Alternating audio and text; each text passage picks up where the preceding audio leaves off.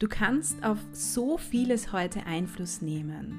Es liegt so vieles in deiner Hand. Die Dosis macht das Gift. Und es ist einfach so, dass jedem von uns etwas anderes ich glaube schon, tut. dass wir innerlich irgendwie so ähm, eine Sehnsucht haben nach was in uns steckt. Entscheide ganz bewusst, welchen Tätigkeiten und welchen Menschen du deine wertvolle Zeit Wohlbefinden, schenkst. die Basis für Leistung, für Kreativität, für Neugierde. Wenn du in deinem Alltag achtsam und bewusst handelst, bist du automatisch glücklicher und zufriedener. Stelle dir bei jeder Herausforderung in deinem Leben die Frage, wer könnte mich jetzt unterstützen?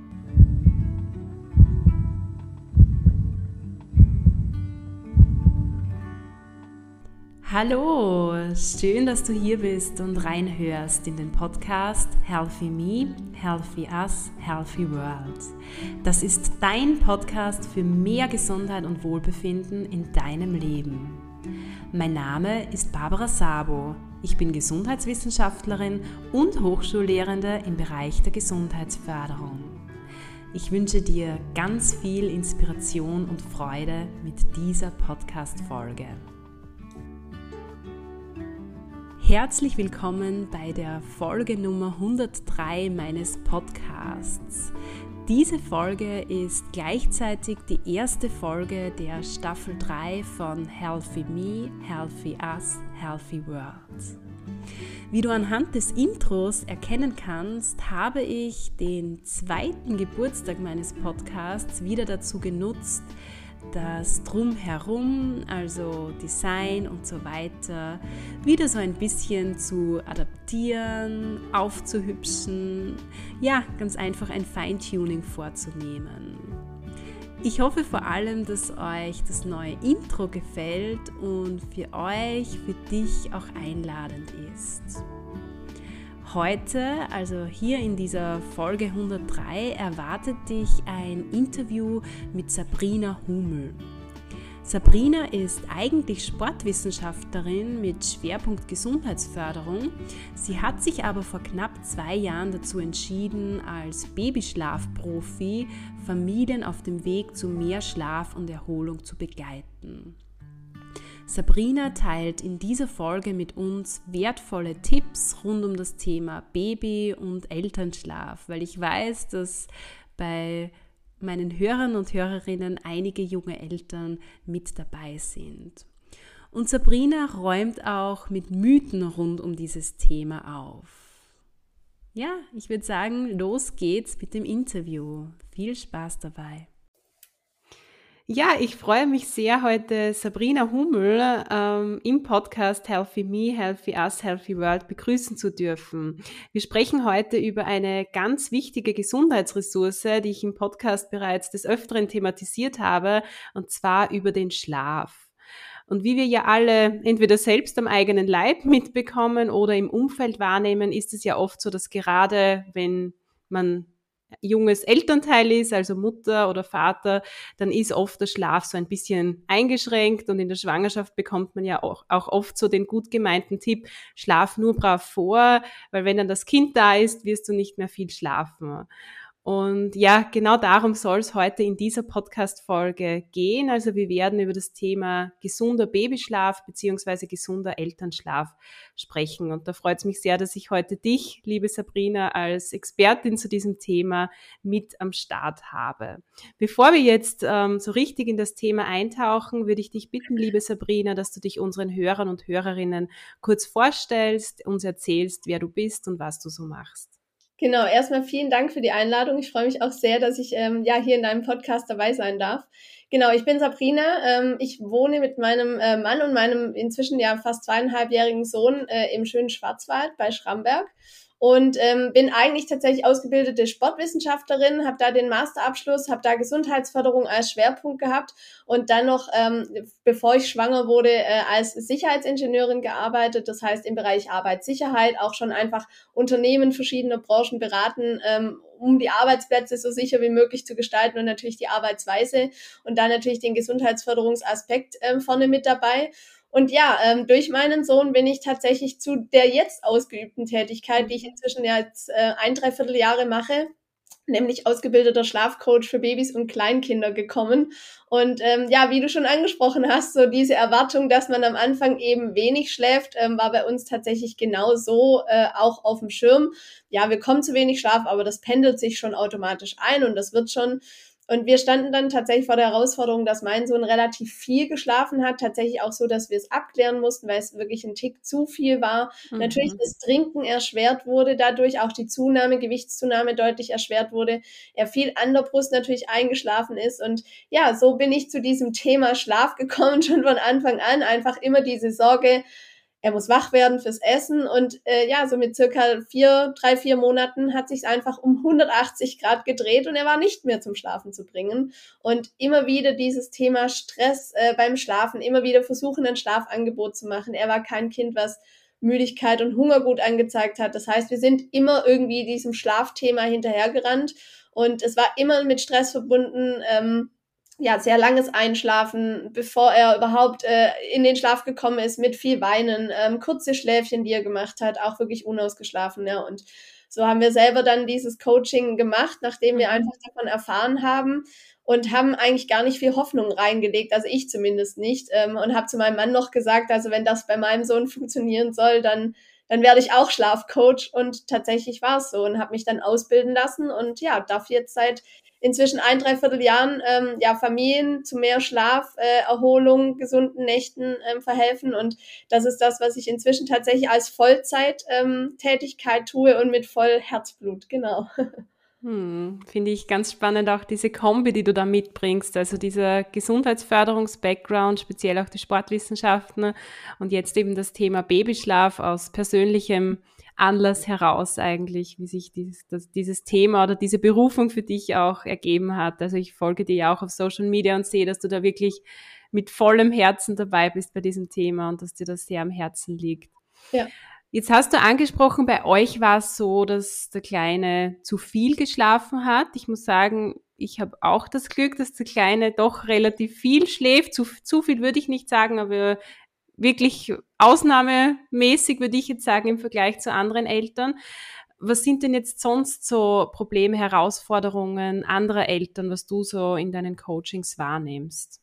Genau, also ich ähm, stelle sehr häufig fest, dass es einfach tatsächlich ein sehr, sehr lange Zeit braucht, bis die Kinder in den Schlaf kommen tatsächlich. Mhm. Also, dass einfach die Einschlafdauer sehr, sehr lange ist, weil die Müdigkeitsanzeichen tatsächlich von Kindern unterschiedlich sind. Und nicht jedes Augenreiben heißt bei jedem mhm. Kind gleiche Müdigkeit oder gleichen Schlafdruck, wie man das Ganze nennt. Das heißt einfach, der optimale Zeitpunkt, um müde zu sein, muss mit dem Zeitpunkt zusammenpassen, wo wir ein Schlafangebot bekommen und wo wir möglichst entspannt sind. Dann können wir Menschen einfach gut mhm. schlafen. Und das Thema lange brauchen, um einzuschlafen, natürlich mit sehr viel Weinen verbunden häufig. Also dass die Kinder nicht entspannt in den Schlaf kommen, sich irgendwann einfach ja mehr oder weniger ähm, ja erschöpft sind und damit in den Schlaf finden. Ähm, dann natürlich sehr kurze Schläfchen, immer unausgeschlafen wach werden. Das heißt, dass man einfach sieht, es fehlt immer sowas. Es fehlt immer irgendwie ein Schlaf. Es hätte noch gut getan, wenn eine halbe Stunde länger geschlafen worden wäre. Ähm, das sind ganz typische Themen. Dann eben auch vor allem insgesamt zu wenig Schlaf. Das heißt, dass einfach altersentsprechend deutlich häufiger aufgewacht wird, als es einfach von der Hirnreife in einem bestimmten Alter bei gesunden Kindern der Fall sein kann. Natürlich gibt es immer nur mal Empfehlungen und es weicht davon ab, aber es ist nicht mehr altersentsprechend beispielsweise, dass ein Kind mit, mit einem Jahr irgendwie zehn bis zwölf Mal die Nacht oder jede halbe Stunde, Stunde aufwachen muss, mhm. wenn es gesund ist. Ähm, also solche Dinge, dass einfach altersentsprechende Mengen von Schlaf nicht erreicht wird, also das ganz typisch. Und natürlich, dass immer bestimmte Hilfestellungen wieder eingefordert werden, damit die Kinder in den Schlaf finden, die häufig sehr, sehr aufwendig sind. Also auch Mamas, die immer wieder stillen müssen, wo es gar nicht um das Stillen an sich geht und es geht nicht darum, dass es nicht mehr Nähe tanken kann, sondern natürlich vor allem auch dieses immer wieder mal zwei Minuten nuckeln und dann wieder schlafen können. Mhm. Ähm, viel getragen werden müssen, auf dem Petsyball, Dunstabzugshaube, sämtliche Hilfestellungen. Also es gibt, glaube ich, kaum was, was ich noch nicht ähm, irgendwie als Hilfestellung hatte. Ähm, und dann natürlich immer aufwendiger den Kindern in den Schlaf helfen zu müssen. Das sind so ganz, ganz typische Themen, wo die Eltern einfach an ihre Grenzen kommen und einfach sehen, ihrem Kind geht's nicht nicht gut, es ist irgendwie immer quengelig durch den Tag, ähm, es ist immer unausgeschlafen und sie selber empfinden diesen Druck, immer diesem Schlaf hinterher zu rennen und eigentlich gar nicht wirklich zu wissen, wann ist ihr Kind denn optimal müde. Mhm. Und sind wahrscheinlich selbst dann auch oft übermüdet, nehme ich an dann. Nein, total. Also den Petsyball hatten wir bei unserem Großen auch. Der war damals ja so unser Wundermittel. Aber wie du sagst, wenn man das wahrscheinlich angewöhnt, wir werden dann auch über Gewohnheiten sprechen, ja, dann brauchen sie das einfach, weil das ist so das Signal, jetzt, jetzt ist Schlafenszeit, jetzt kannst du genau. schlafen. Genau, genau. Du hast über das Thema Übermüdung gesprochen. Du hast auch gesagt, Übermüdungssignale sind jetzt teilweise unterschiedlich bei einzelnen Babys. Hast du trotzdem so ein paar Hinweise, wie man denn Übermüdung erkennen kann? Genau. Also vielleicht noch so als Hintergrund, was denn bei einer Übermüdung bei einem Kind passiert. Es ist so, dass ähm, einfach Kinder natürlich, je kleiner sie sind, je jünger sie sind, früher ein Schlafangebot brauchen, als wenn die Kinder natürlich älter werden, so wie es bei uns Erwachsenen dann einfach mhm. sich auch entwickelt. Das heißt, auch die, die Schlafzeiten, die Wachzeiten entwickeln sich erst und es ist völlig normal, dass beispielsweise ein äh, Neugeborenes auch bis zu 18, 20 Stunden am Tag einfach schläft und natürlich nach 10 Minuten, teilweise nach einer halben Stunde, nach einer Dreiviertelstunde wieder müde ist. Das heißt, auch ganz viele Schlafangebote braucht. Und so entwickelt sich Schlaf auch nach und nach, dass sich irgendwann auch Zeiten etablieren, dass man genau sieht, oh, mein Kind kann vielleicht zwei Stunden Wachzeit am Anfang tolerieren und dann braucht es eben in der Regel so drei bis vier Schläfchen oder vielleicht mal ein fünftes und dann geht es eben abends für die Nacht ins Bett. Und es ist so, wenn die altersentsprechende Wachzeit, das heißt die Wachzeit, die ein Kind physiologisch altersentsprechend eben aushalten kann, eben überschritten wird, weil vielleicht auch nur der Handwerker geklingelt hat und in dem Moment, wo das Schlafangebot gemacht wurde, das Kind halt nicht in den Schlaf gefunden hat oder man war unterwegs oder welche Dinge auch immer nicht mhm. zusammengepasst haben. Das heißt einfach, die Wachzeit war länger, als das Kind an sich physiologisch tolerieren kann oder es war in Summe zu wenig Schlaf, weil es eben vielleicht doch früher aufgewacht ist, weil es nur ähm, kürzeres Schläfchen gemacht hat, weil man es vielleicht wecken musste, weil man los musste zum Arzt. Also es gibt ja ganz, ganz viele Gründe, warum Kinder dann einfach auf zu wenig Schlaf kommen. Und hier ist es so, dass eigentlich unser Cortisolspiegel, also unser Stresshormon im Körper, sich eigentlich über die Nacht immer mehr aufbaut und am Morgen so seinen Höhepunkt hat, damit wir gut in den Tag starten können. Und wenn jetzt eben diese Übermüdung, das heißt einfach die diese Wachzeit zu lang oder dieser Schlaf insgesamt zu wenig war, baut sich dieses Cortisol vermehrt auf. Das heißt, die Kinder entwickeln einen gewissen Stress und dieses Melatonin, was sie so ab dem dritten Monat bilden können, das Schlafhormon, wird einfach ein Stück weit unterdrückt, beziehungsweise kann sich nicht in der Menge ausbilden, wie es sonst der Fall ist. Und Übermüdung zeigt sich dann eben ganz häufig bei den Kindern, dass sie sehr lange brauchen, um einzuschlafen dass sie auch quengelig sind. Also man merkt, sie sind müde. Und was ein ganz typisches Zeichen ist zu dem, was du gerade gefragt hast, wenn sie eben zum Beispiel gerade noch auf der, auf der Kuscheldecke oder auf der Krabbeldecke eigentlich schon eingeschlafen sind oder so am, halb am Eindösen waren und bis man im Bett ist, sind sie wieder topfit und hellwach. Das ist ein ganz typisches Zeichen, dass die Kinder übermüdet sind. Das mhm. heißt, müde zu todmüde und von todmüde zu hellwach. Das ist so ein typisches Zeichen, dass die vorher schon müde waren und wir Eltern dann denken, es kann ja jetzt nicht ernst sein, das ist doch gerade noch eingeschlafen und jetzt ist es wieder topfit. Doch das macht dann einfach dieser Cortisolspiegel. Das heißt, sie brauchen wieder einfach ein bis zwei Schlafzyklen. Das heißt auch teilweise eine Dreiviertelstunde, Stunde, bis die wieder in den Schlaf kommen können, weil dieses Stresshormon einfach wieder runterkommen muss. Und es führt auch dazu, dass sie häufig in der Nacht einfach unausgeschlafen, quengelig wach werden, sehr häufig. Oder Wachphasen haben, in denen sie unausgeschlafen sind oder sehr früh morgens ähm, eben auch aufwachen und auch unausgeschlafen sind. Also das sind alles Übermüdungszeichen, wenn man merkt, das ist einfach unausgeschlafen und eben ein ganz typisches Zeichen, also auch um den Zeitpunkt herauszufiltern, so ein bisschen zu sehen, war mein Kind denn schon vorher deutlich müde? Oder ist es eigentlich noch gut gelaunt und ist hier topfit und braucht deshalb lange in den Schlaf zu finden, dann spricht es nicht wirklich für Übermüdung, aber wenn es vorher schon müde gewesen ist und auch vielleicht sogar schon eingedöst ist und bis es dann ins Bett geht, selbst wenn es zwei Minuten, fünf Minuten später ist und es findet nicht mehr in den Schlaf, dann ist es eigentlich ein ganz typisches Zeichen, dass es, dass es übermüdet sein könnte. Mhm. Was ich da dann zusätzlich immer noch herausfordernd finde, ist, wenn jetzt wirklich andere Menschen auch ähm, gerade da sind und halt so gut gemeinte Ratschläge auch geben. Also das erlebe ich auch oft, wo ich als Mutter das Gefühl habe, ja, mein Kleiner ist jetzt müde und dann heißt es, nein, der, der ist ja noch nicht müde, die Augen sind noch ganz groß und der schaut noch. Und ich selbst merke aber und weiß auch, ja, es ist Zeit für ein Schläfchen. Also ich glaube, das ist auch für viele eine Herausforderung. Genau, vor allem natürlich bei einem ersten Kind lässt genau. man sich sehr, sehr schnell äh, reinreden und verunsichern tatsächlich. Also die wenigsten Eltern haben kein Gefühl für ihr Kind, sondern es ist immer natürlich so am Anfang vielleicht ein Kind schwieriger zu lesen als ein mhm. anderes oder eins macht wirklich klassische Müdigkeitsanzeichen und ich weiß, in zehn Minuten schläft es mir hier ganz entspannt locker ein, ich nehme das kurz in die Trage oder ich lege mich dazu oder was auch immer und das macht eben nicht jedes Kind und wenn dann natürlich solche gut gemeinten Ratschläge ähm, eben auch ein Stück weit von von den näheren Umgebungen kommen, dann, dann ist es natürlich was, was mich sehr schnell verunsichert. Aber auch da versuche ich meinen Familiencoaching tatsächlich auch immer wieder so dieses Gefühl, dieses eigene Gefühl für ihr Kind auch wirklich zu mhm. stärken und eben auch darauf zu vertrauen, weil es, es ist natürlich so, dass wir am Anfang erstmal so diesen Punkt rausfiltern. Aber wenn man da erkannt hat, an was liegt es denn oder ähm, wo kann ich denn so Feinzeichen tatsächlich erkennen, dann haben das die Eltern eigentlich intuitiv tatsächlich drin. Und dieser Mythos auch zu sagen, zieh dein Kind mal und es muss richtig müde sein und es muss ja nur richtig ausgepowert sein, damit es gut schläft, weil wir waren jetzt ja den ganzen Tag auf Achse und draußen unterwegs.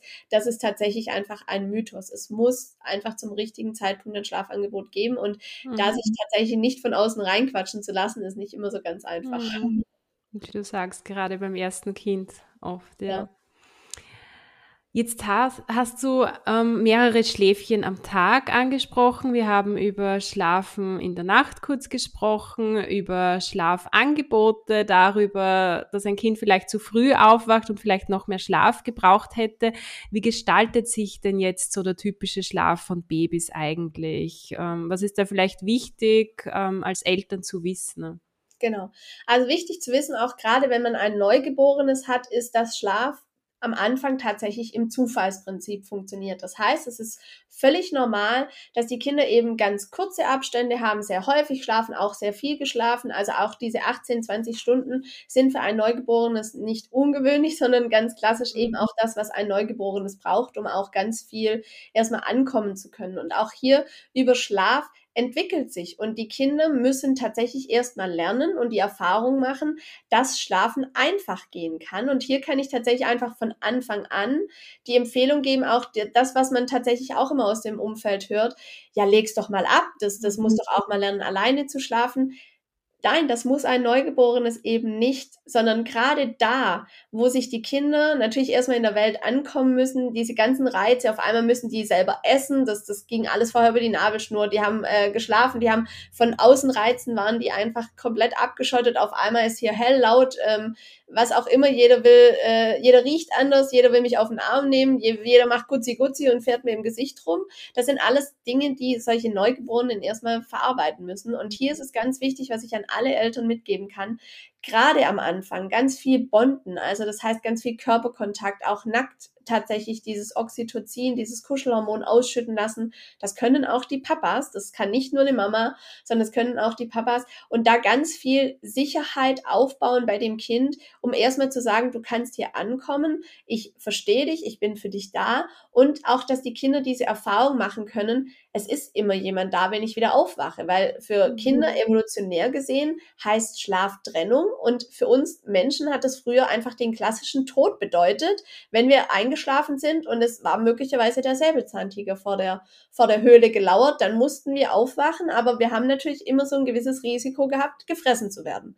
Und das ist evolutionär einfach noch in uns Menschen drin und deshalb ganz, ganz viel wichtig am Anfang, Schlaf unterstützen. Das heißt, Einschlafhilfen sind gut und richtig, um den Kindern entspannt in den Schlaf zu helfen. Und mit der Zeit entwickelt sich das. Das heißt, die Kinder machen immer wieder durch uns die Erfahrung, Schlafen geht voll entspannt. Es tut mir gut. Es geht ganz leicht, mhm. weil ich ja auch diese Unterstützung vielleicht ein Stück weit bekomme. Und darüber festigt sich dieses Thema Schlaf bei den Kindern von Anfang an. Das heißt, sie entwickeln einen gesunden, guten Schlafmechanismus und so circa drei, vier Monate braucht es, bis der Tag-Nacht-Rhythmus bei den Kindern etabliert ist. Das heißt, auch da kann man dann tatsächlich unterstützen mit Abdunkeln des Raums, dass die einfach so leichter in den Schlaf finden. Die können das super trennen, also gar keine Angst, dass die dann irgendwie denken, es ist am, am Tag irgendwie Nacht.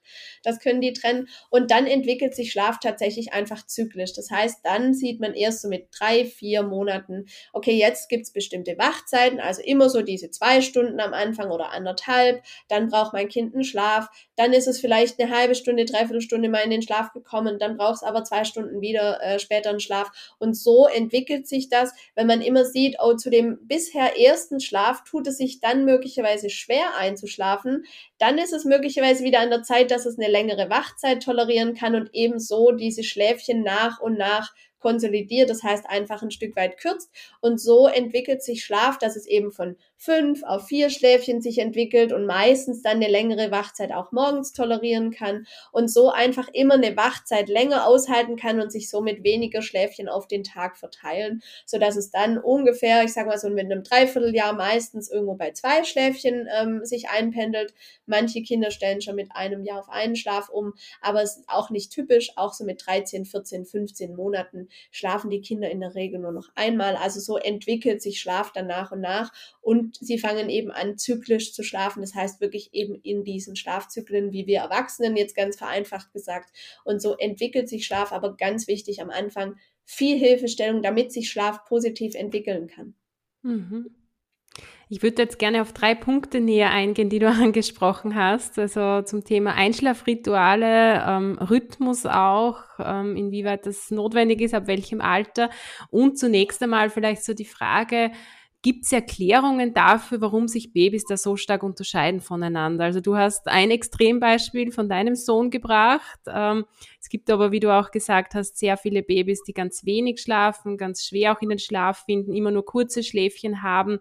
Gibt es da irgendwelche Erklärungen, warum das so ist? Also es ist tatsächlich einfach auch genetisch beziehungsweise einfach so vom Typ Mensch abhängig. So ist es bei uns Erwachsenen ja tatsächlich auch. Also wenn ich den Schlafbedarf meines Mannes anschaue, dann ist der völlig abweichend von dem ähm, von meinem. Ich komme mit deutlich weniger Schlaf gut mhm. durch den Tag. Er braucht einfach mehr Schlaf. Das heißt, es ist einfach tatsächlich typabhängig und natürlich vor allem am Anfang, je nachdem, was für Erfahrungen die Kinder natürlich auch gemacht haben. Das heißt auch einfach, wie sind sie auf die Welt gekommen? Wie haben sie den Start ins Leben denn auch ähm, tatsächlich tatsächlich ja begonnen. Ähm, da spielt natürlich auch ganz viel mit rein und natürlich auch ein Stück weit diese Entspannung, die wir Eltern einfach an unsere Kinder weitergeben. Also unsere Kinder sind der komplette Spiegel von uns. Und mhm. wenn ich natürlich vielleicht ein Typ Mama bin, die mir, die sich ganz schnell verunsichern lässt, die sich überall reinquatschen lässt, die nur noch in Facebook-Gruppen unterwegs ist oder nur noch am Googeln ist, weil ich denke, oh Gott, jetzt habe ich das und jetzt muss ich das und jetzt das noch und sich überall tatsächlich einfach von unsichern lässt von allem, was so in ihrem Umfeld passiert, dann spiegelt sich das natürlich auch ein Stück weit in dem Kind wieder. Und das ist gar nicht böse gemeint, aber das ist tatsächlich so, dass die Kinder das am Anfang ja nur von uns lernen können. Sie lernen ja auch Feinzeichen. Das heißt, ein Kind weint und weiß selber gar nicht warum. Und nur weil wir ihnen Möglichkeiten an die Hand geben, zu sagen, guck mal, es könnte jetzt Hunger sein, aber es könnte auch sein, dir ist langweilig, es könnte sein, du bist müde. Und nur weil wir diese verschiedenen Angebote machen, können die Kinder selber irgendwann einordnen, ja, ich habe Hunger, also weine ich so. Und das ist für uns wieder mhm. das Zeichen zu sagen, dieses Weinen heißt Hunger, dieses Weinen heißt, ich bin müde, dieses Hunger, äh, Weinen heißt, ich bin eben gerade eher äh, überfordert oder völlig, völlig drüber. Und das sind ja Feinzeichen, die die Kinder von uns lernen. Und deshalb habe ich sehr wohl die Erfahrung gemacht, dass es einerseits tatsächlich genetisch ein Stück weit ist, dass es einfach Typ-Sache ähm, ist, aber auch wirklich einfach ähm, ein Stück weit von uns mit beeinflusst wird.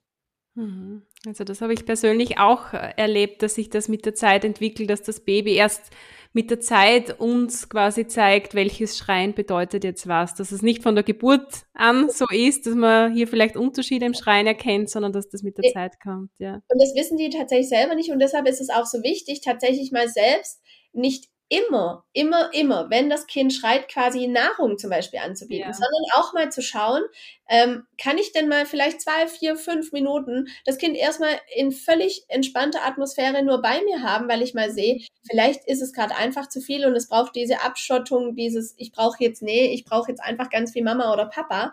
Und was natürlich auch immer so mit Regulationsstörungen im Raum steht, natürlich gibt es ein Stück weit Regulationsstörungen bei Kindern. Aber viele Kinder, denen eine Regulationsstörung nachgesagt wird, haben es gar nie anders gelernt, sich anderweitig beruhigen zu können, weil zum Beispiel immer die Flasche reingestopft wurde oder die mhm. Brust ähm, einfach geboten wurde oder eben zum Beispiel ein Schnuller reingesteckt wurde, weil wir Eltern dieses Weinen nicht ertragen und natürlich so schnell wie möglich unterbinden wollen. Aber sich einfach auch mal klar zu machen, Weinen per se ist gar nichts Schlechtes. Das ist das Kommunikationsmittel unserer Babys, unsere Kinder, weil sie ja nicht sagen können, hey Mama, jetzt ist es mir gerade zu viel, ich würde jetzt gerne mal hierher kuscheln.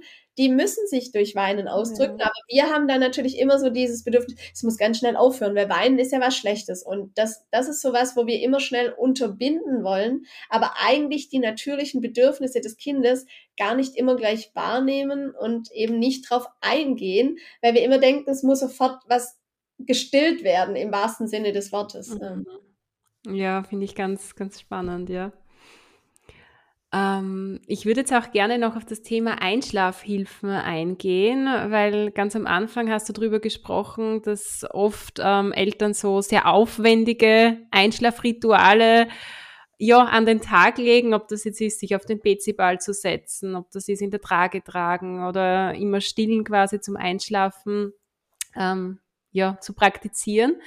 Und dann hast du aber auch gesagt, gerade am Anfang ist es so wichtig, dass man den Kindern diese Geborgenheit, diese Sicherheit gibt und sie eben unterstützt beim Einschlafen. Ja. Wo ist denn da so die richtige, ja, was ist das richtige Maß? Wo zieht man die Grenze? Ja. Also ich würde tatsächlich immer versuchen, so natürliche, wie, äh, natürliche Einschlafhilfen wie möglich. Das heißt, wenn ich beispielsweise merke, ähm, ich kann nicht mehr tragen oder es passt für mich nicht mit einem Tragetuch oder mit einer Trage, wo ich tatsächlich einfach auch die Arme frei habe, wo ich natürlich mein Kind ganz nah bei mir tragen kann, wo ich einfach diese Abschottung beispielsweise für das Kind ermögliche und ich greife zum Beispiel auf einen Petsyball zurück. Dann ist einfach zum Beispiel wichtig, dass man natürliche Bewegungen macht. Das heißt, diese Auf-Ab-Bewegung, wo wir ja schon mit einem, mit einem äh, extremen Hoch-Runter starten, mit einer extremen Schnelligkeit, also einer hohen Frequenz eigentlich schon reinstarten, habe ich natürlich irgendwann keine Steigerungsmöglichkeiten und dann es setzt einfach bei uns Menschen schnell einen Gewöhnungsprozess ein. Das heißt auch einfach in gewissen Abhängigkeiten, egal ob bei einem Raucher, der gewöhnt sich dran und so ist es tatsächlich auch mit dieser Frequenz, die Kinder dann denken zu brauchen, in den Schlaf zu finden. Deshalb würde ich zum Beispiel, wenn man am Anfang einfach merkt, es geht gerade einfach gar nicht anders oder ich kann nicht mehr tragen und mein Kind braucht jetzt Unterstützung, dann zum Beispiel den Petsy-Ball nur mit kreisenden Bewegungen oder mit hin und her mhm. schaukelnden Bewegungen zu benutzen. Weil was ist denn das Kind aus dem Mutterleib gewohnt? Außer wir Mamas waren joggen, dann war es mal ein Auf und Ab. Aber ansonsten wurden unsere Kinder sanft gewogen im, im Fruchtwasser und das entspricht einer natürlichen Bewegung für Kinder. Das heißt, auch wenn ich laufe, dann einfach in einem Wiege, ähm, ja, Bewegung auch die Kinder in den Schlaf zu begleiten und nicht irgendwie ähm, tatsächlich Treppe rauf, Treppe runter und im kompletten schnellen Gang, sondern dann eben auch sanft beruhigen. Und natürlich gibt es zum Beispiel weißes Rauschen, was unterstützen kann, aber auch erstmal zu gucken, braucht es mein Kind denn wirklich oder ist eigentlich eher so ein bisschen eine ruhigere Atmosphäre für mein Kind gerade gut, weil es mal bei sich ankommen kann? Und ich würde da immer versuchen, natürlich so natürlich wie möglich. Und tragen ist zum Beispiel gerade am Anfang oder Körperkontakt einfach gerade, wenn die Kinder frisch auf der Welt sind, eine super, ähm, super Einschlafhilfe. Und ich kann mich ja nach und nach rantasten. Ich kann ja beispielsweise sagen, ich lasse es mal auf meiner Brust einschlafen und bin dabei und kann dann mal versuchen, mich mit dazu zu legen und es einfach mal neben mir abzulegen. Immer mal wieder, so langsam rantasten. Und so ist quasi auch eine Einschlafhilfe überhaupt kein Problem. Wichtig ist, dass man dann halt irgendwann, ich sag mal, den Absprung schafft, zumindest dem Kind andere Möglichkeiten mit an die Hand zu geben. Also Einschlafhilfen sind per se nichts, nichts Negatives, aber auch sowas wie beispielsweise ein Schnuller. Es ist, ich würde das immer wie in, wie in Medizin be behandeln. Das heißt, dosiert. Ein Schnuller mhm kann gut sein, aber er kann auch einfach negative ähm, Entwicklungen zur Folge haben, beziehungsweise einfach auch ja gaumentechnisch einfach ähm, Schwierigkeiten machen, natürlich Sprache, ähm, alle, alle Dinge und dosiert eingesetzt völlig in Ordnung. Aber es geht immer um, ja, die Dosis macht das Gift. Und so würde ich auch mit den Einschlafhilfen vorgehen. Eben nicht per se zu denken, mein Kind braucht ganz, ganz viel. Wir denken, mhm. dass unser Kind viel braucht. Unser Kind braucht eigentlich gar nicht so viel. Und da sich langsam eben ranzutasten. Also ich finde, wie gesagt, tragen eine super Hilfestellung, wenn man den Petsy-Ball benutzt, eben eher in ähm, sanften Bewegungen, wiegend, kreisend ähm, und ansonsten einfach wirklich, ja, viel Körperkontakt. Mhm hast du ja gestern auch auf Social Media so einen ganz spannenden Post ähm, gemacht zum Thema Federwiege, ist ja auch ein sehr aktuelles Thema. Habe ich mir am Anfang auch gedacht, die brauchen wir unbedingt. Im Endeffekt haben wir es uns jetzt nicht angeschafft, war uns doch ein bisschen zu teuer. Und ja, funktioniert jetzt auch, auch anders recht gut. Also das kann auch mal eine super Hilfestellung sein, um einfach mal zu sagen, ich brauche mal zehn Minuten Pause. Völlig legitim, ja. aber ähm, es gibt einfach ja bestimmte Dinge, das sollte man halt berücksichtigen, was auch so einfach das Liegen angeht, die Rückenentwicklung, äh, einfach auch die Kinder, natürlich, wenn sie älter werden, auch, dass sie nicht rausfallen können. Also alle Einschlafhilfen haben erstmal grundsätzlich ihre Berechtigung, aber ich muss eben auch schauen, was wünsche ich mir denn auch für mein Kind. Und mein Kind kann natürlich auch nur lernen, im Bett einzuschlafen, wenn es die Möglichkeit dazu bekommt. Und da eben nach und nach zu unterstützen und dann nicht zu erwarten, oh, es hat jetzt irgendwie fünf Monate, sechs Monate nur in der Trage geschlafen und jetzt würde ich mir aber gerne wünschen, dass es im Bett einschläft und jetzt kann es mein Kind nicht, mhm. dann schreibe ich meinem Kind ja eigentlich eine Fähigkeit schon ab, die es gar nicht entwickeln konnte, weil es noch nicht die Erfahrung gemacht hat. Und da sind meistens die Schritte einfach dann viel zu groß für die Kinder und die sind klassisch überfordert. Mhm. Ja, also finde ich auch auch ganz gut zu mitnehmen. Auch hier so der Hinweis, die Dosis macht das Gift und wirklich Schritt für Schritt vielleicht an andere Formen des Einschlafens zu genau. gewöhnen. Genau. Ja. Ähm, du hast auch darüber gesprochen, dass so Babys ungefähr mit drei, vier Monaten so diesen äh, Nacht-Tag-Rhythmus irgendwie entwickeln, auch den Unterschied so ähm, richtig wahrnehmen und dementsprechend dann auch nachts äh, mehr schlafen. Ja. Ähm, wie wichtig findest du denn da so dieses Thema Rhythmus? Weil ich bekomme das in meinem Umfeld mit. Es gibt manche, die sehr stark an einem klaren Rhythmus festhalten. Also die schauen wirklich, auch wenn das Kind jetzt schon über ein Jahr alt ist, dass sie wirklich immer um Punkt sieben zu Hause sind, damit das Kind schlafen gehen kann. Ähm, was sind da deine Empfehlungen dazu, deine Sichtweisen, deine Erfahrungen? Genau. Also gerade dieser Anfangsstress, ich muss eine perfekte Abendroutine haben, weil es muss ja noch gebadet sein, es muss massiert geworden sein, ich muss noch drei Lieder singen, ich muss noch ein Buch vorlesen, ähm, es muss mhm. genau in der Reihenfolge passieren. Also da erstmal Stress und Druck rausnehmen. Das, das bringt am Anfang tatsächlich einfach gar nichts, weil die Kinder im Zufall einfach schlafen. Mit so circa drei, vier Monaten können die einfach dieses Melatonin selber bilden. Das können sie auch nicht von Anfang. Das kriegen sie unter anderem auch von der Muttermilch zum Beispiel mit. Also deshalb empfehle ich mit Abendroutine im klassischen Sinne, dass ich mein Kind aufs Schlafen vorbereite mit einer bestimmten Routine, ähm, empfehle ich so circa ab dem dritten, vierten Lebensmonat. Ähm, mhm. Also so ganz entspannt einzuführen, eben auch zu sagen, was will ich denn meinem Kind noch mitgeben? Wie sieht denn für mich eigentlich auch eine, eine ganz gute Atmosphäre irgendwie am Abend aus? Aus. Und dann bin ich ein absoluter Befürworter für Routinen, weil es den Kindern einfach den Rahmen ganz klar macht. Und für unsere Kinder ist es ganz, ganz wichtig, gerade wenn sie so klein sind, einfach ganz genau zu wissen, was wird denn von mir erwartet und wie läuft es hier ab. Und das gibt mir Sicherheit, weil ich mich darauf einstellen kann, weil ich ganz genau weiß, jetzt durfte ich nochmal spielen, wir haben schon gegessen, ich durfte noch mal spielen. Wenn ich jetzt ins Bad gehe oder auf den Wickeltisch, heißt es für mich, oh, es geht langsam Richtung Schlafen. Wenn ich den Schlafanzug anhabe oder den Schlafsack, dann weiß ich, okay, jetzt kommt als nächstes tatsächlich vielleicht der abgedunkelte Raum und dann kann ich mich, wenn ich den optimalen Zeitpunkt habe, eben schon optimal entspannen. Das heißt, ich würde auch versuchen, im Abendritual so eine Aktivitätskurve nach unten verlaufen zu lassen. Das heißt auch gar nicht zu sagen, dieser Mythos, oh, mein Kind darf am Abend gar nicht mehr spielen. Nein, das kann, wenn ich mir rechtzeitig einplane, dass es vielleicht auch nochmal fünf Minuten um den Tisch flitzt und nochmal aktiv ist und ich dann aber genug Zeit einplane, dass es runterkommen kann, eine Entspannung ähm, einfach erfährt, nochmal vielleicht so einen Abschluss des Tages, dann wirklich dieses Bett fertig machen und dann ins Bett geht, dann habe ich eben sehr wohl diesen Spannungsbogen wieder runtergebracht und das Kind kann sich super gut auf Schlafen vorbereiten.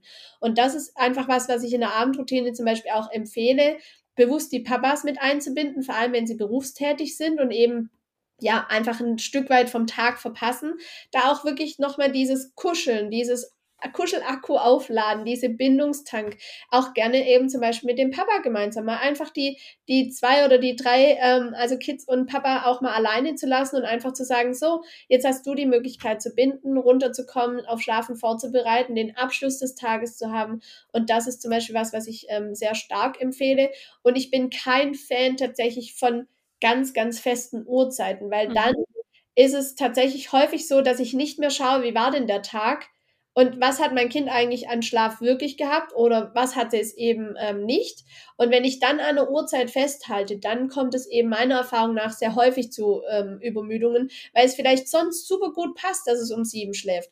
Aber wenn es halt tagsüber einfach eine Hochzeit mit 100 Leuten war, dann kann vielleicht halt sechs schon die richtige Uhrzeit mhm. gewesen sein. Und wenn ich dann daran festhalte, habe ich natürlich immer eine gewisse Übermüdung. Ähm, deshalb würde ich immer natürlich mal einen Rahmen setzen und immer mal so eine grobe Orientierung, aber ich würde immer auch gucken, was war denn am Tag und dann die, die ähm, ja, zu Bett geht Zeiten auch ein Stück weit wirklich individuell ähm, auch ja, umsetzen und da nicht an dem festzuhalten, was immer war und immer eine bestimmte Uhrzeit, weil dann gehe ich häufig ähm, auch über den Punkt drüber. Ähm, genau. Mhm. Jetzt hast du vorhin auch so angesprochen, ähm, man informiert sich natürlich, tauscht sich mit anderen aus, ist in Facebook-Gruppen unterwegs, googelt, ja, spricht mit anderen Eltern, Müttern über das Schlafverhalten des eigenen Kindes. Und jetzt vergleicht man dann ja zumeist so das Schlafverhalten des eigenen Babys mit jenem von anderen. Ähm, da kommt dann wahrscheinlich oft so die Frage auf, ist das Schlafverhalten meines Kindes normal? Ja. Ähm, was würdest du da dazu sagen? Wann ist etwas normal? Wann braucht man vielleicht auch Hilfe, Unterstützung? Also, ähm, grundsätzlich gibt es natürlich auch verschiedene Faktoren, die das Schlafen schwierig machen. Und natürlich vor allem in den ersten drei ähm, Lebensjahren passiert bei den Kindern einfach so extrem viel wie bei uns Menschen nie wieder. Also die lernen ja tatsächlich einfach laufen, sprechen, ähm, sich fortbewegen, motorische Dinge, die auf höchstem Niveau sind, was ähm, Kognition angeht. Also das ist völlig normal, dass es mal einfach Dinge gibt, die das Schlafen unruhig machen können. Wo ich einfach tatsächlich darauf achten würde, ist, ist es denn so, dass mein Kind regelmäßig und nicht dann, wenn es tatsächlich gerade einen Zahn bekommt und zwar wirklich einen Zahn bekommt, weil ich sehe, hier guckt schon eine Spitze raus oder weil es wirklich krank ist, weil es Fieber hat oder die Nase läuft und es wirklich einfach klassische Anzeichen gibt oder wir eben nicht bei der Hochzeit waren. Ähm, gibt es da einfach immer wieder auch wirklich über längere Zeit. Also wenn mal zwei Wochen eine Schlafsituation angespannt ist, ist es kein Fall für ein Coaching. Punkt. Also das ist völlig gut und normal. Das darf auch sich in Wellen entwickeln. Das ist mal gut, mal schlecht. Wir Eltern nehmen das immer als Rückschritt wahr, obwohl unsere Kinder ständig einfach im Fortschritt sind, in der Entwicklung sind. Aber wenn ich tatsächlich einfach merke als Elternteil, wir sind jetzt wirklich irgendwie so ab einem Alter von circa fünf, sechs Monaten und jetzt ist es so, dass mein Kind regelmäßig wirklich immer sehr, sehr lange braucht, um einzuschlafen. Also es heißt lange, wir Eltern oder nicht wir Eltern, sondern wir Menschen brauchen in der Regel, wenn der Zeitpunkt optimal ist, wenn wir ein Schlafangebot zur richtigen Zeit haben und wenn wir entspannt sind, 10 bis 15 Minuten. Das ist eine normale, gesunde Einschlafdauer für uns Menschen. Und wenn ich merke, mein Kind braucht für jeden Schlaf eine Dreiviertelstunde, Stunde, aber wirklich auch über vielleicht zwei, drei Monate, vielleicht auch eben wirklich deutlich länger. Also auch wenn ich eben vielleicht schon ein ein Jahr altes Kind habe und sage, mein Kind ist eigentlich noch groß gar nie so eingeschlafen, dass es mal in 10, 15 Minuten in den Schlaf gefunden hat oder ganz, ganz selten, dann ist es so ein Thema, wo ich mir auf jeden Fall mal Hilfe ähm, suchen sollte oder mal nachfragen sollte. Und auch wenn ich wirklich einfach an meinem Kind merke, es ist eigentlich topfit und gesund, es kommt an sich gesund durch den Tag, aber es wirkt immer müde, es wacht immer weinend auf. Also das muss nicht normal sein. Also es ist nicht normal, dass Kinder per se weinend aufwachen und auch nicht per se weinend in den Schlaf finden. Und wenn ich da einfach merke, es ist nicht, weil ich irgendwas zuschreiben kann und es ist vor allem über eine längere Zeit. Also heißt ab sechs, acht, zehn Wochen wirklich dauerhaft so. Auch nicht so, dass es sich jetzt langsam wieder reguliert oder langsam wieder besser wird, sondern es ist eher so, dass man das Gefühl hat, es wird immer noch schlimmer, noch schlimmer, noch schlimmer und ich muss immer noch mehr machen, damit ich mein Kind unterstütze. Dann ist auf jeden Fall mal der Zeitpunkt zu gucken und sich tatsächlich auch Hilfe zu holen, ähm, um dann eben ganz gezielt ansetzen zu können. Mhm. Ja, vielen Dank schon für diese wichtigen Hinweise und Tipps auch ähm, zum Thema Babyschlaf. Ich würde aber jetzt noch gerne kurz auf das Thema Elternschlaf eingehen, weil wir jetzt sehr viel darüber gesprochen haben, was zeichnet denn einen gesunden Babyschlaf aus, wie begleite ich das Kind optimal in den Schlaf. Was ist denn jetzt noch zum Thema gesunder Elternschlaf aus deiner Sicht zu sagen? Hast du da vielleicht auch so ein paar Tipps? Mit? Genau, also vor allem für die, für die Mamas natürlich, sich auch einfach eingestehen, Hilfe anzunehmen, ist keine Schwäche. Und gerade am Anfang ein Wochenbett tatsächlich heißt nicht umsonst Wochenbett. Ähm, wo wir Eltern, auch wir Mamas natürlich, die in einer anderen Zeit nochmal aufwachsen und immer diese Leistungsfähigkeit mit im, im Vordergrund steht. Wir müssen irgendwie gefühlt schon nach zwei Wochen gestylt wieder ähm, das Essen präpariert haben. Wir müssen alles organisiert haben. Wir sollen in 13 Kurse gehen, ähm, damit wir unserem Kind ja auch eine tolle Entwicklung irgendwie ermöglichen. Also dieser Anspruch an sich selbst tatsächlich erstmal runterzuschrauben und auch wirklich auf die eigenen Bedürfnisse zu achten. Ähm, das ist so, finde ich, ein ganz, ganz wichtiger Punkt, gerade am Anfang, ähm, sorry, wenn man eben auch wirklich dieses Neugeborene da hat, um eben selber einfach Kraft schöpfen zu können für diese Zeit, die erstmal völlig normal herausfordernd ist. Und auch sich selber eben da wirklich ernst zu nehmen. Das ist, glaube ich, ein ganz, ganz wichtiger Punkt, um dann auch wieder schlafen zu können, um selber wieder entspannt zu sein.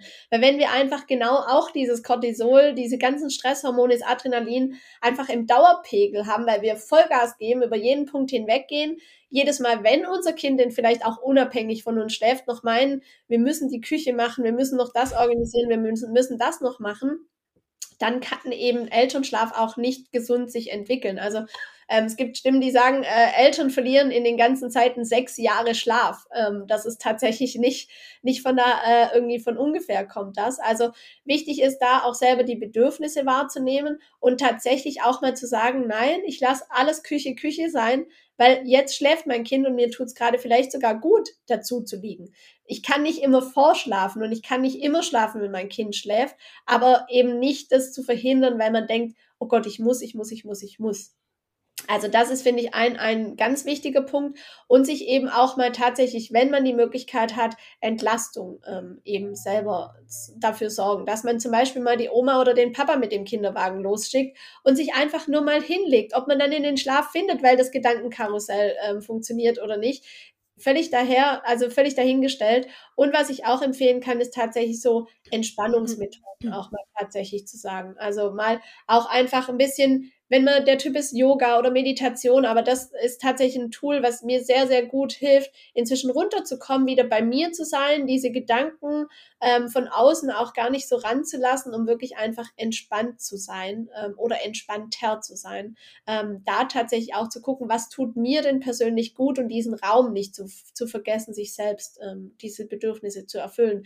Und auch die eigenen Bedürfnisse nach oben zu stellen, weil nur wenn es uns als Mama, als Papa gut geht, kann es unseren Kindern gut geht und nicht andersrum. Also nicht das Bedürfnis des Kindes steht an aller allererster Stelle, sondern es ist mein Bedürfnis, weil ich dann genau diese Bedürfnisse eben mhm. erfüllen kann und darauf eingehen kann. Und somit ist auch gesunder Schlaf, wenn ich sage, ich brauche jetzt Schlaf und ich brauche jetzt jemand, der mir mal das Kind für eine Stunde abnimmt oder ich will nur in Ruhe duschen gehen, wenn ich die Möglichkeit habe, dann ist es wichtig, auch dafür einzustehen und nicht zu sagen, nee, ich kann ja mein Kind gar nicht und auch mal loszulassen und zu sagen, die Papas können das auch. Mhm, absolut, ja. Also diese Hilfe annehmen, das soziale Netzwerk auch wirklich in Anspruch nehmen, finde ich genau. auch ganz wichtig. Ja, liebe Sabrina, da waren ja wirklich schon viele Tipps dabei für die Hörer und Hörerinnen. Wenn man jetzt gerne mehr Tipps von dir erhalten möchte, beziehungsweise vielleicht auch individuell beraten, gecoacht werden möchte, wie erreicht man denn dich am besten? Genau, also man erreicht mich über verschiedene Kanäle, über meinen ähm, Instagram-Account babyschlafprofi-sabrina Hummel. Ähm, genau, Hummel einfach nur mit vier Buchstaben H-O-M-L. Und ähm, ja, bei Facebook auch ganz normal Sabrina Hummel und über meine Homepage www.babyschlafprofi.de. Und ich führe einfach immer auch ein Erstgespräch. Ähm, das heißt, ich schaue mir auch wirklich einfach erstmal die Situation an. Also auch da, wo man vielleicht, was du vorher gesagt hast, wann sollte ich mir denn oder ist es denn normal? Ähm, also ich nehme keine Eltern ins Coaching auf, wo ich nicht denke, dass es tatsächlich einfach von den beschriebenen Situationen auch einfach Sinn macht. Ähm, also nur per se, weil man eine Anfrage schreibt, ist man nicht äh, irgendwie in einem Coaching schon mit drin. Also ich lehne auch einfach Coachings ab. Das vielleicht auch noch, wo ich keine Notwendigkeit drin sehe oder sage, schaut mal noch mal zwei, drei Wochen zu und dann sprechen wir noch mal. Also da ist erstmal ganz unverbindlich erstmal so eine, so eine Ist-Situation, die wir, die wir uns anschauen und wo ich dann auch ganz klar sage, kann ich helfen? Manchmal will ich helfen. Also ist es auch einfach realistische Vorstellungen der Eltern. Das, das muss man tatsächlich auch fairer und ehrlicherweise sagen.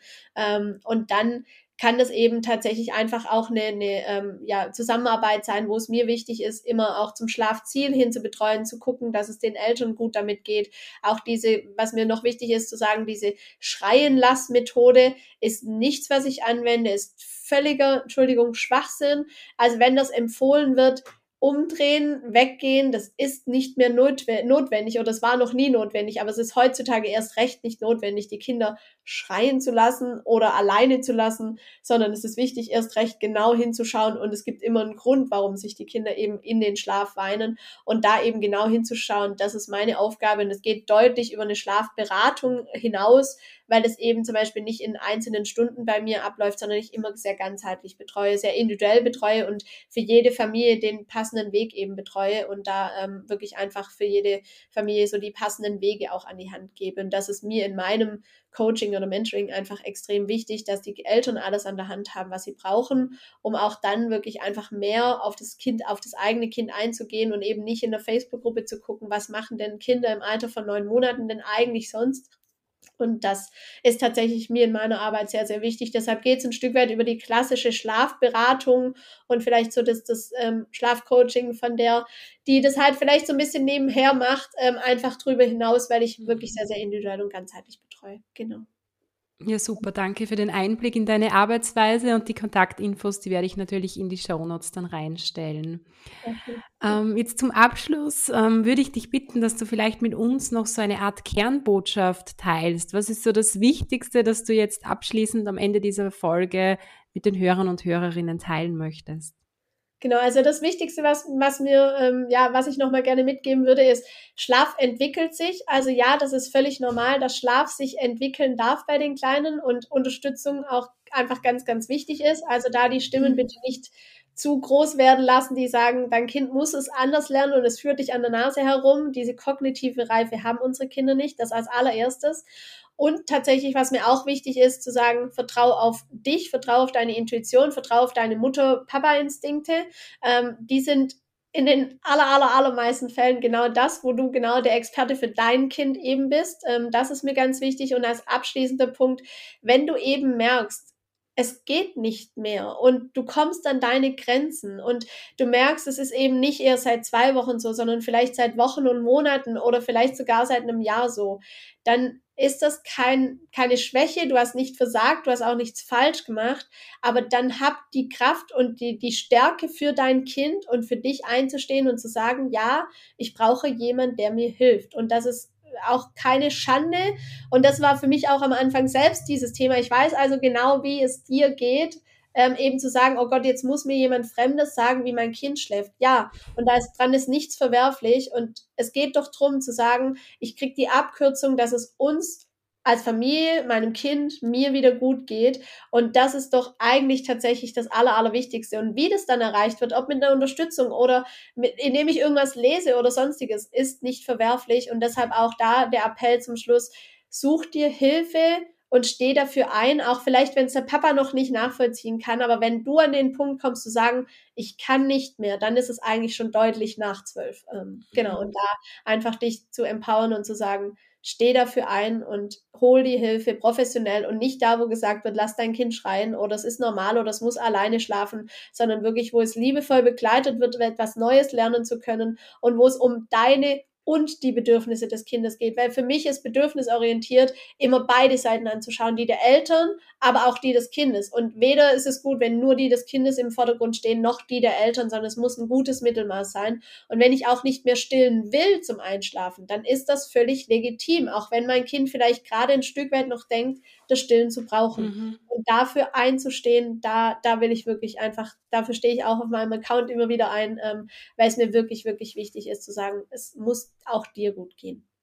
Mhm, Finde ich ganz schön, dass dann nicht nur das Baby im Mittelpunkt steht, sondern wirklich die Eltern selbst auch. Ja. Ähm, ganz zum Schluss ähm, würde ich dir jetzt gerne noch zwei Fragen stellen, die ich so all meinen Interviewpartnern und Partnerinnen stelle, die so mit meinem Herzensthema der Gesundheitsförderung zusammenhängen, wo du ja auch zumindest unterwegs warst eine Zeit lang und auch jetzt teilweise noch bist, weil aus meiner Sicht passt das absolut dazu, gehört einfach dazu ja. in dieser Lebensphase auch. Was macht denn für dich Gesundheit aus? Wann fühlst du dich gesund?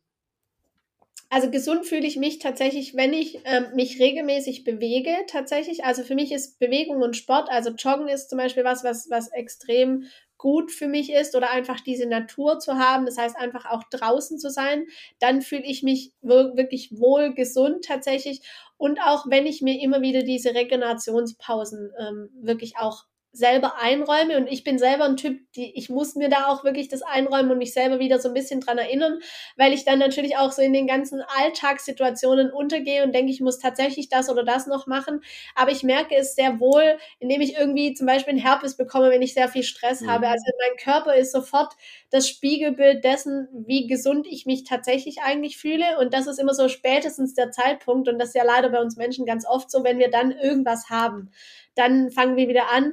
Und ich bin tatsächlich inzwischen, ähm, ja, versuche ich tatsächlich einfach diese Routinen ein Stück weit. Also ich versuche morgen zum Beispiel zu meditieren, dann wenn mein, mein Kleiner in der äh, Kita ist, weil mir das einfach sehr gut diesen, diesen Entspannungsfaktor, aber auch diesen bewussten Start in den Tag bringt. Mhm. Also das merke ich tatsächlich, habe ich inzwischen für mich entdeckt und tatsächlich einfach Bewegung und draußen sein und tatsächlich auch wirklich gutes Essen. Ähm, das ist für mich Gesundheit tatsächlich. Also mhm ich merke sofort, wenn ich irgendwie tatsächlich bin eher ein Nicht-Esser, wenn ich Stress habe und das merke ich tatsächlich. Und wenn ich dann aber merke, ich mache mir mal so Zwischensnacks und wenn es mal nur ein paar Nüsse sind oder mal ein Müsli oder ein Porridge, dann, dann gehe ich ganz anders tatsächlich in den Tag und durch den Tag. Und ich merke auch, dass ich ganz anders Energie für mein Kind habe oder für mein Business. Mhm. Das sind ganz, ganz wichtige Faktoren, die für mich persönlich tatsächlich Gesundheit ausmachen.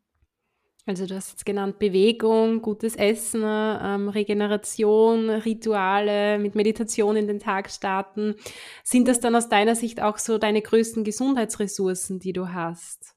Ja, ja. Also ich denke da, weil ich einfach bei mir ankomme und ich denke tatsächlich einfach, bei sich ankommen, um dann bewusst durch den Tag zu gehen, auch diese Dankbarkeit immer wieder zu spüren, finde ich mhm. tatsächlich mhm. einfach, das ist meine Ressource, die mich eben nicht mehr nur zu sagen lässt, okay, es ist alles selbstverständlich, sondern ich bin auch tatsächlich, ich halte oft inne, noch nicht so oft, dass ich das sage, es ist komplett etabliert, aber ich merke, dass ich viel mehr innehalte und den einzelnen Moment viel mehr genieße, seit ich da bewusst das als Ressource für mich einräume und mir eben nur 10 Minuten oder 15 Minuten einfach sage, ja, stopp, bevor es jetzt in den nächsten Termin geht, bevor es jetzt zum Einkaufen geht, bevor es jetzt nehme ich mir zehn Minuten und komme bei mir an und das ist die Ressource, die ich dann tatsächlich, aus der ich schöpfe, ähm, immer wieder auch aus, aus für den Tag tatsächlich. Ja, wunderschön. Vielen Dank, liebe Sabrina, für das Interview. Vielen Dank auch für den Rahmen und dass ich da sein durfte. Schön, dass du in diese Folge reingehört hast und damit auch bei Staffel 3 meines Podcasts wieder mit dabei bist.